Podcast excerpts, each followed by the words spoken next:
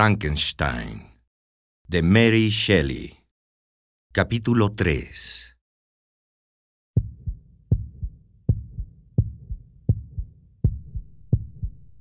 Todavía no es tiempo de descubriros nada. Ojalá y me equivoque, pero tengo el oscuro presentimiento de que mi destino y el vuestro están llenos de padecimientos y dolor.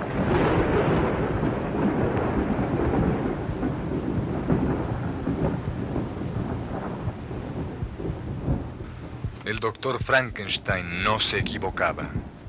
La figura que había creado, ocultado y abandonado tan cobardemente, seguía sus pasos y pendía ahora sobre él como una espada vengativa. La muerte del pequeño William, su hermano, solo anunciaba una centésima parte de lo que le esperaba. El viaje a Ginebra desde Ingolstadt, precipitado e incómodo, estuvo señalado por el mal tiempo y por un angustioso acontecimiento.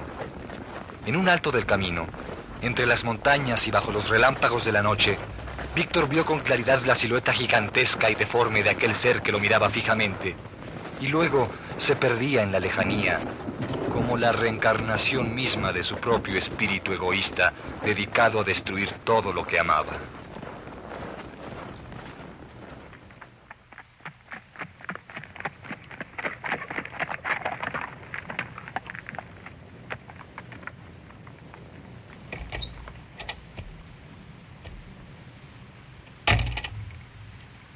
Sé bienvenido, querido Víctor, aunque hubiera querido recibirte antes, en medio de nuestra alegría, y no para compartir esta pena que ahora nos ahoga. Víctor, Víctor, ¿cómo has cambiado? Aún conservas huellas de tu enfermedad. Oh, Víctor, hijo, cuánto te hemos extrañado y cuán pocas cartas hemos recibido de ti. Pero nada es comparable a la funesta noticia que hemos tenido que enviarte. Elizabeth es quien más necesita de tu cariño. Se culpa de la muerte del pobre William y su tristeza es mayor ahora que han descubierto al asesino. ¿Cómo? ¿De qué asesino hablan? No lo es. Yo sé que no puede ser. Preferiríamos no haber sabido nunca de quién se trataba. Te confieso, Víctor, que me cuesta trabajo creer en semejante ingratitud. ¿Recuerdas a Justine Maurice, la muchacha adoptada por nuestra madre? Les digo que no es ella, que no puede ser ella. William llevaba colgada al cuello una miniatura. La encontraron en uno de los bolsillos del vestido que llevaba puesto Justine la noche del crimen. No, están equivocados. Nuestra querida Justine es inocente. Yo conozco al verdadero asesino y está libre. Ojalá así sea, Víctor. Realmente espero con toda mi alma que ocurra un milagro y se pruebe la inocencia de Justine, porque hoy en la tarde será juzgada.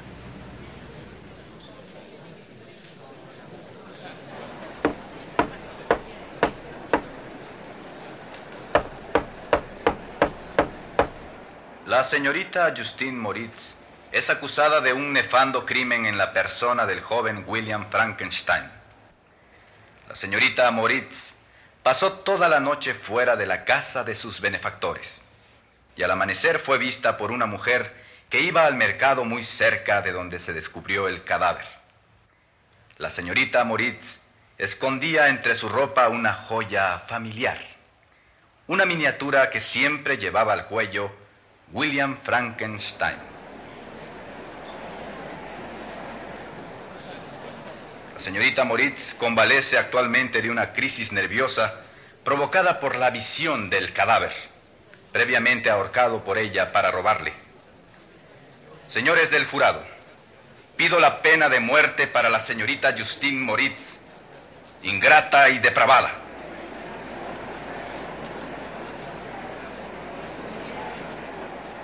Dios es testigo de que soy completamente inocente. La señorita Elizabeth me autorizó a pasar el día fuera de casa.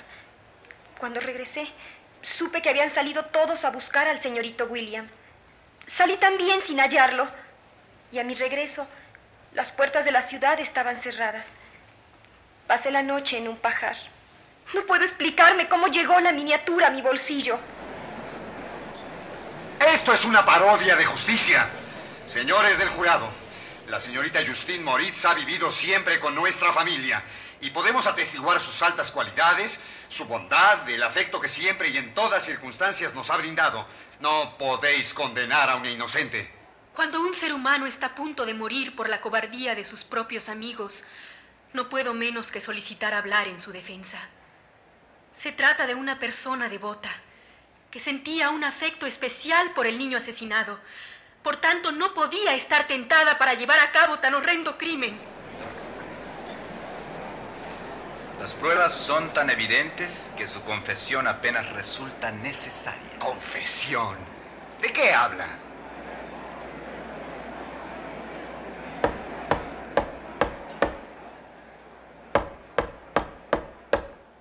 En efecto, la señorita Moritz ha confesado. En cuanto yo, el representante del sacerdocio, le hice ver la iniquidad de su alma y la posible pena de excomunión si persistía en negar el delito, la acusada manifestó estar arrepentida y obtuvo así la absolución. ¡Justicia, señor juez! ¡Exigimos justicia! Es cierto, he confesado, pero mentí, mentí para no ser condenada. Dios me perdone. El confesor no cejó en su empeño para que me declarara culpable. Me amenazó como a un ser depravado destinado a la muerte. Cedí a la debilidad y acepté la mentira. Y ahora me siento más perdida que antes.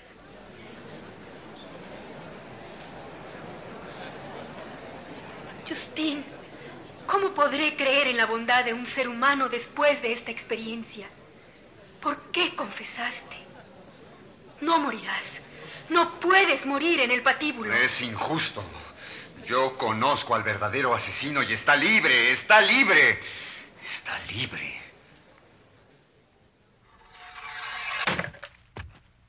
Al amanecer, Justine Moritz fue ajusticiada.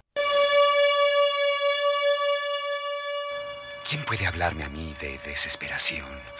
Yo soy el culpable y en vano los demás lloran su dolor sobre las tumbas de William y Justine, primeras víctimas de mi obra. Pero si hablara me tomarían por loco. La paz inalterable de la tumba significa que estoy cumpliendo con la misión funesta que me ha sido dada en la tierra. Víctor Frankenstein tenía un propósito bien determinado. Llegar a ser una persona útil a sus semejantes. Pero esos eran castillos en el aire que estaban siendo destruidos. Y aún quedaban Elizabeth, Ernest y su padre, posiblemente a merced del engendro que, tenía la plena seguridad, había causado las muertes de William y Justine. En ocasiones consideraba el suicidio como alivio de aquella carga, pero enseguida pensaba en los posibles nuevos crímenes del ente infernal, y esta reflexión hacía rechinar sus dientes de odio y brillar en sus ojos también un destello asesino. Así como antes lo animara un solo anhelo, el de crear una vida, ahora su único deseo consistía en destruir a esa inmunda criatura. Todos los seres le parecían sedientos de sangre de sus semejantes. Como un poseso, vagaba por campos y valles, por montañas y glaciares, desoyendo los consejos de sus familiares, hasta que un día, por fin, se encontró frente a frente con el objeto de su agonía. Desde el fondo de un desfiladero, sorteando con facilidad el hielo, una figura de proporciones anormales se acercó velozmente y con violencia hasta él, y por primera vez pudo observar su rostro, de una fealdad extraterrena, demasiado espantoso para que los ojos pudiesen contemplarle.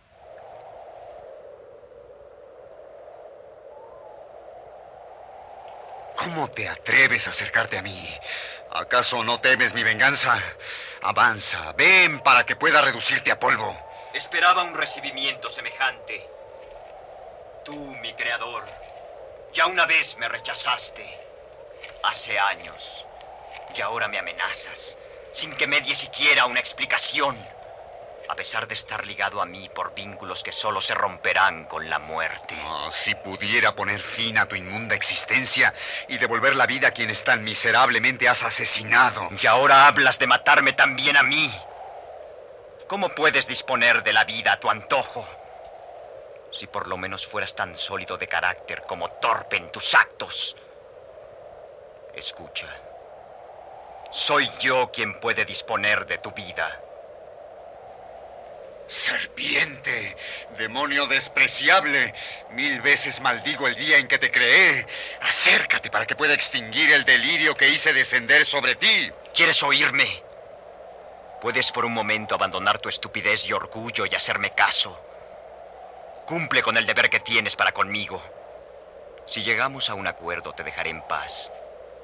Pero si te niegas, haré trabajar la guadaña de la muerte hasta que su hoja se embriague con la sangre de los que te quieren. ¡Aléjate! No quiero escucharte. Amo la vida. ¿No lo entiendes? Amo la vida a pesar de que la has hecho para mí como un cúmulo de angustias. Soy tu criatura y te debo sumisión y afecto. Pero mi vida la defenderé. Soy como un ángel caído. Pero cuando me creaste era bueno. Me debes justicia. Puedo ser virtuoso de nuevo. No hay ningún lazo de unión entre tú y yo. Somos enemigos irreconciliables. ¿Cómo puedo llegar hasta tu alma? Ciego. Más que ciego. No hay palabras para hacerte comprender que soy tu hijo y que te imploro bondad y compasión. Si hasta tú, mi hacedor, me aborreces, ¿qué puedo esperar de tus iguales que nada me deben?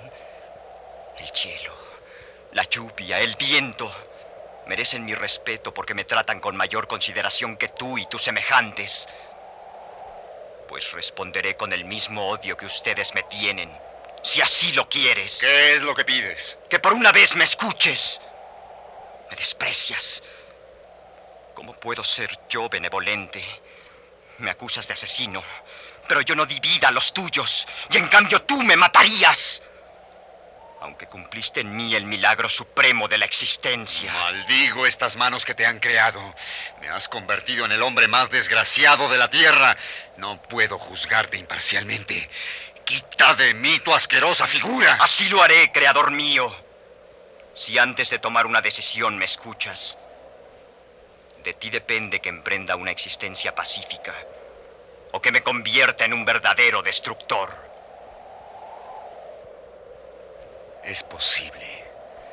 Es posible que el Creador tenga una responsabilidad para con su criatura. Escucha mi relato y verás. Después de él, si puedes condenarme. Al principio solo hay en mi mente una paradójica confusión. Oigo, huelo, pero todo es una sola sensación. Una luz por fuera de mis ojos me excita y los abro Quedo cegado y con dolor. Poco a poco voy abriéndolos de nuevo. Extiendo mis manos. Tú estás junto a mí y te quiero. Abro los ojos y tu gesto de repulsión me recibe. Y tus gritos y tu ausencia. Puedo andar libremente y casi sin tropezar. Pero ahora tengo hambre y sed. Y siento sueño metiendo sobre la tierra húmeda y me duermo. Está oscuro. Siento frío. Tengo miedo. Mi malestar es tan grande que tengo que llorar de angustia. Hay una claridad que domina el cielo y que se eleva como un disco entre los árboles. Y experimento una sensación, la primera, de placer. Veo. Veo. Pero todo en mí es un torbellino. Escucho sonidos que me gustaría reproducir, pero mis propios ruidos son tan ásperos. Así vivo. Allá arriba en la montaña, de raíces y de hielo. Sí, así he sobrevivido, de raíces y de hielo. Conocí el fuego. Percibí su calor. Metí la mano en él y la retiré, retorciéndome de dolor. Conocí a otros hombres y todos huyeron, lanzando gritos de terror al verme. Chiquillos y mujeres, de quienes se podía esperar más clemencia, huían o me atacaban. Tuve que buscar refugio y alimento todo lo obtuve, menos afecto. Un día encontré una niña que había caído al agua.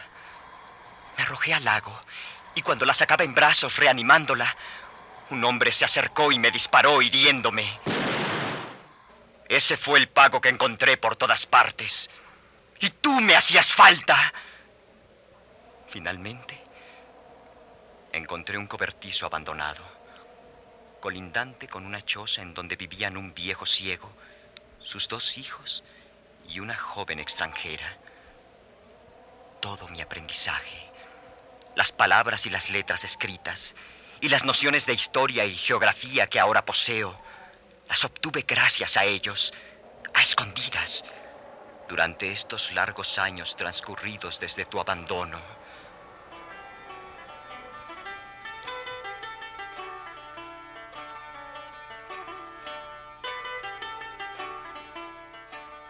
El anciano ciego tocaba un instrumento del cual obtenía los sonidos más dulces que me haya sido dado escuchar más melodiosos inclusive que los de las aves. Al oírlo, experimentaba una mezcla de dolor y placer que jamás había sentido, ni siquiera cuando sufría de hambre, sed o frío y lograba saciarme.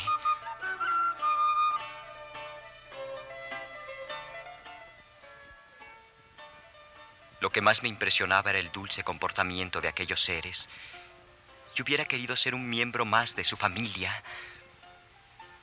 Pero incluso ellos sufrían. Si tan extraordinarias personas podían ser desgraciadas, ¿qué podía esperar yo, tan imperfecto? Las lecciones que le daban a la extranjera de origen árabe para que aprendiera su lengua y sus costumbres, también a mí me servían. Poco a poco mis gritos roncos se fueron suavizando y fui capaz de imitarlos. Y les robé su comida y sus libros y sus instrumentos de escritura, aunque los ayudaba recortando leña para ellos. Por fin, un día, decidí que quizás sería el momento para presentarme ante ellos. Su bondad entre sí era tan grande, tan sincera, que ingenuamente pensé que la harían extensiva para conmigo. Decidí entrar en su cabaña cuando el anciano ciego estuviese solo, pues me había dado cuenta de que era mi repulsivo aspecto el que causaba espanto. Mi voz ya no era tan desagradable y pensé que conseguiría ganarme con ella la buena voluntad del padre.